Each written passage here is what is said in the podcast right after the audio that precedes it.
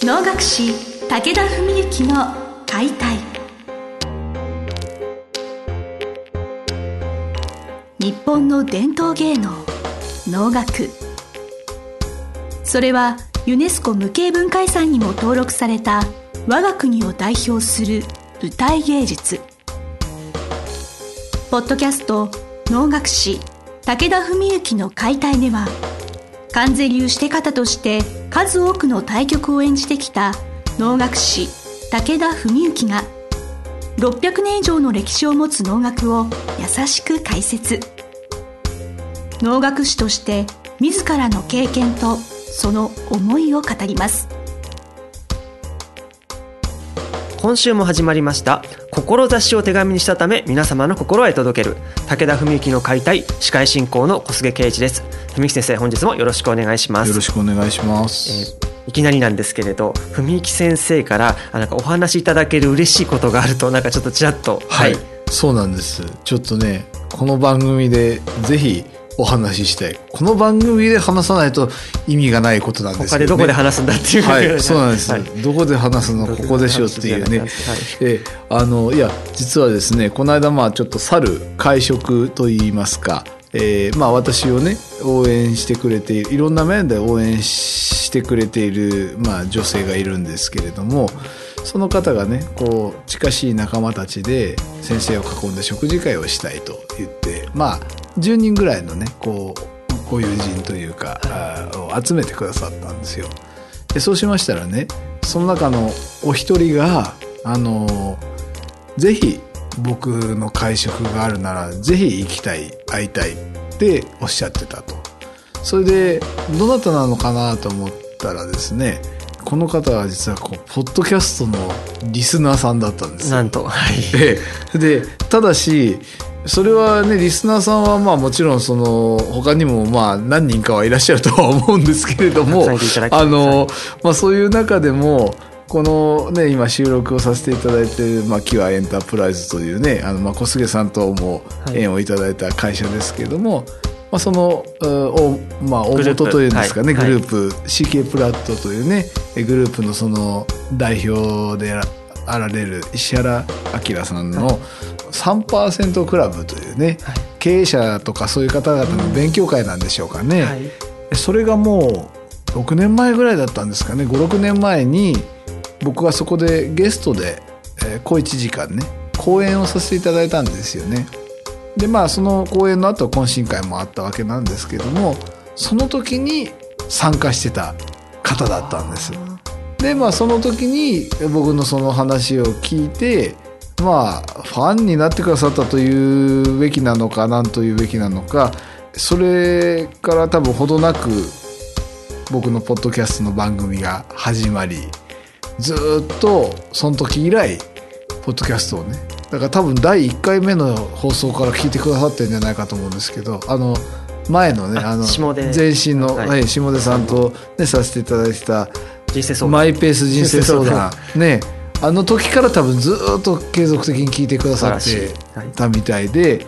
それでまあおのも一度か二度はいらしてくださったそうなんですけれどもまあ能楽堂の方ではなかなかね運べるタイミングがなかったんだけど、ポッドキャストだけはもう先生のずっと聞いてるんですって言われてだからもう今日ぜひお会いしたくてって言ってくださってですねあそれはそんな長い期間ねそれはありがとうございますなんつって、えー盛り上がったというねそういう話なんですけど。あのまあそういう意味で言うと5年ぶり6年ぶりの再会ぐらいの形になるんですよね。え能楽堂でねあの、舞台上と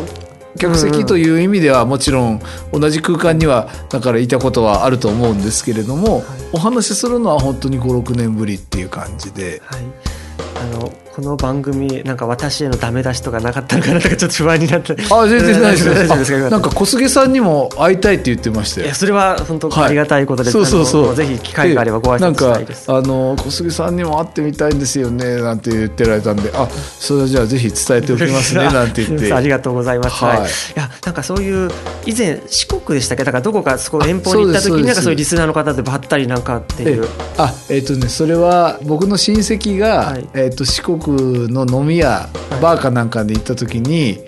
あの能楽師って話したら「武田文幸さんって方を知ってますか?」って聞かれてあ「僕の親戚ですけど」って答えたら、はいいやその方の番組を聞いてるんですという方がいらしたというね。うん、そのポッドキャストというメディア媒体でこういう番組をねその配信してるっていうのはやっぱこの番組が数少ないものだと思いますし、はいえー、なんか嬉しいですね。でもなんかそういう本当嬉しいですね。励みになりますよね。はい、やはりその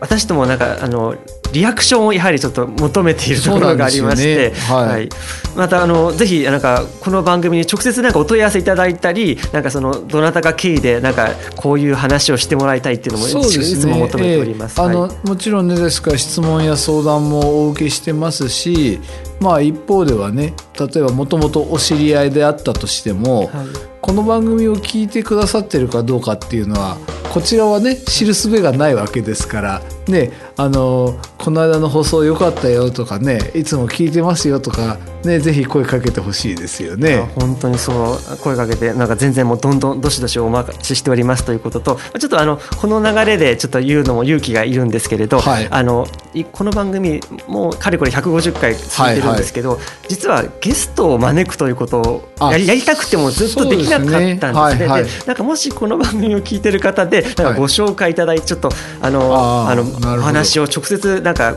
番組経由で発信するみたいなこともできたらいいななんてことも実は昔は考えてまして、そうですね、はい、それもありですよね、はい、まあ僕もねなんかあの知り合いやいろんな人にこう来てもらおうかみたいなのも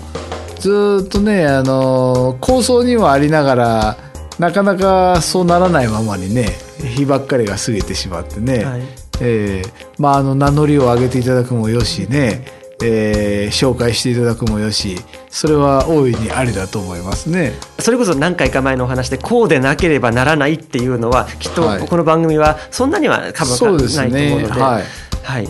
文幸先生の日頃のお仕事活躍ぶりとなんかお能とは何ぞやということをねあのお話伝えていけたらなと思っておりますので、ね、はい、なんかまあこの間のそういう面ではその方とね、はい、随分お話をしていたんですけどなんか面白いなと思ったのはまあこれは当たり前っちゃ当たり前なのかもしれないんですけれどももうその要するに56年ずっとねその時から聞いてくださってるっていう話をまあもちろんとても嬉しそうなお顔でねだから本当に今日先生にお会いできて嬉しいんですよっていうもうそういう本当にその二言三言だけの会話だけでもなんか僕はすごい長い年月の お知り合いっていう感じに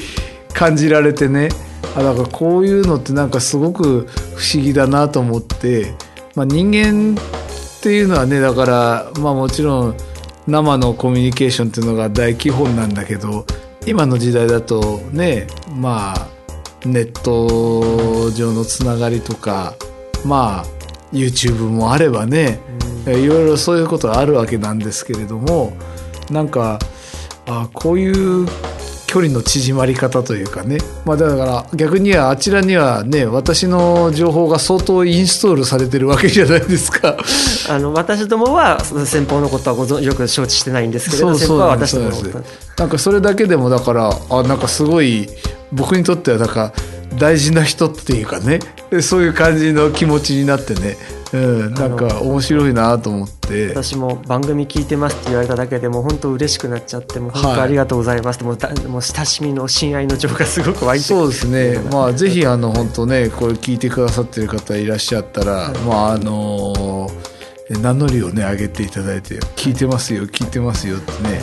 教えてほしいですね。聞いてますよの一言でどれだけ勇気づけられるか、はい、そうですね。本当にね何人の人が聞いてくれてるのかなって思いながらねやってますからね、はい、この番組も長く続けてまいりますのでちょっと今日はリスナーの皆様へのちょっと感謝とお願いということで、ね、ちょっとお送りさせていただきました、はい、先生どうもありがとうございました。ありがとうございました。本日の番組はいかがでしたか？番組では武田文幸への質問を受け付けております。ウェブ検索で「武田文幸」と入力し検索結果に出てくるオフィシャルウェブサイトにアクセス。その中のポッドキャストのバナーから質問フォームにご入力ください。ぜひ遊びに来てくださいね。